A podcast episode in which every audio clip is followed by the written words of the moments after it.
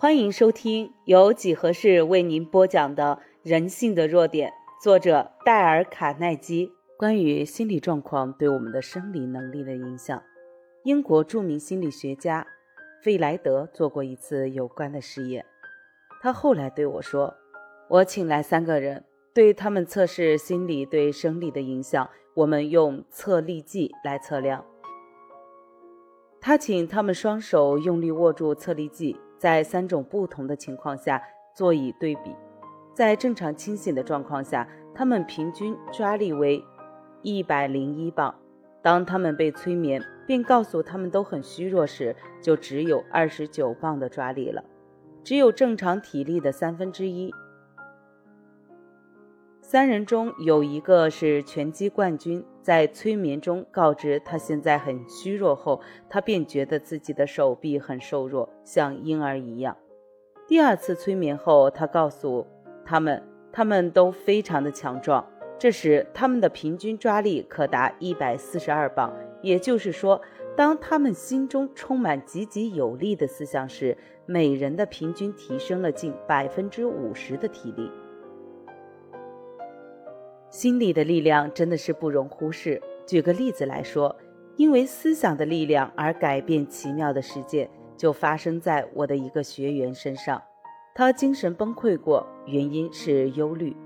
这个学员告诉我，我担心每一件事，我担心自己太瘦，担心自己掉头发，担心永远没钱成家。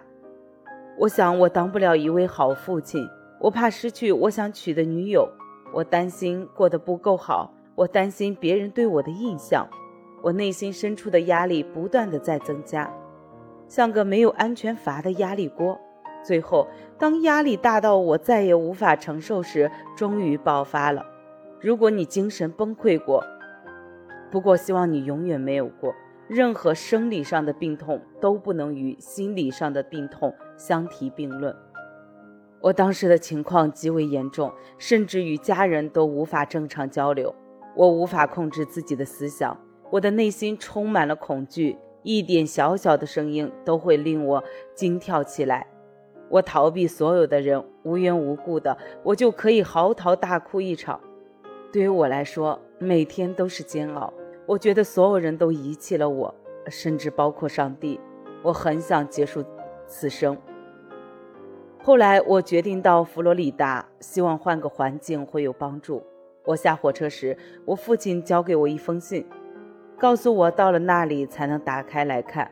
我到了佛罗里达时，正是旅游观光的旺季。由于订不到房间，我就租了房车。我到迈阿密去找工作，没找到，于是我就整天在海滩上消磨时间。但我感觉比在家里的时候还惨。我打开信封，想看看父亲说些什么。纸条上写着：“孩子，你已经离家一千五百里，不过并没有什么改变，对吗？我知道。”因为你把你的烦恼也带走了，那烦恼就是你自己，你的身心都很健康。打败你的不是你所遭遇的各种事情，而是你对这件事情的想法。一个人的想法决定他是一个什么样的人。当你想通了这一点，孩子就回家来吧，因为你已经康复了。父亲的这封信把我惹火了，我。不想得到任何指示，我气得当时就决定绝不再回家。当天晚上，我在迈阿密街头游荡时，经过一座教堂。反正无处可去，我就进去了。正听到有人念叨：“战胜自己的心灵，比攻占一个城市还要伟大。”我坐在圣殿里，听着跟我父亲信上所写同样的道理。这些力量终于扫除了我心中许多困惑。这一生，我第一次神清气爽。我发现自己愚不可及，认清自己后，使我大吃一惊。原来我一直想改变整个世界及其中的每一个人。其实，唯一需要改变的只是我的想法罢了。第二天一早，我就收拾行李，打道回府了。一周后，我又回到了工作岗位上。四个月后，我娶了那位我一直怕会失去的女友。现在我们已经有着五个孩子的快乐家庭，在物质与精神两方面，我都受到了眷顾。精神状况不佳的那段时间，我担任晚班工头，是个只有十八个人的小部门。现在我在卡通公司任主管，管辖五十多位员工，人生越来越富足了。我知道自己已经掌握了人生的真谛，即使有时会有一些不安的情绪，我会告诉自己又该自我调整了，于是又能平安无事。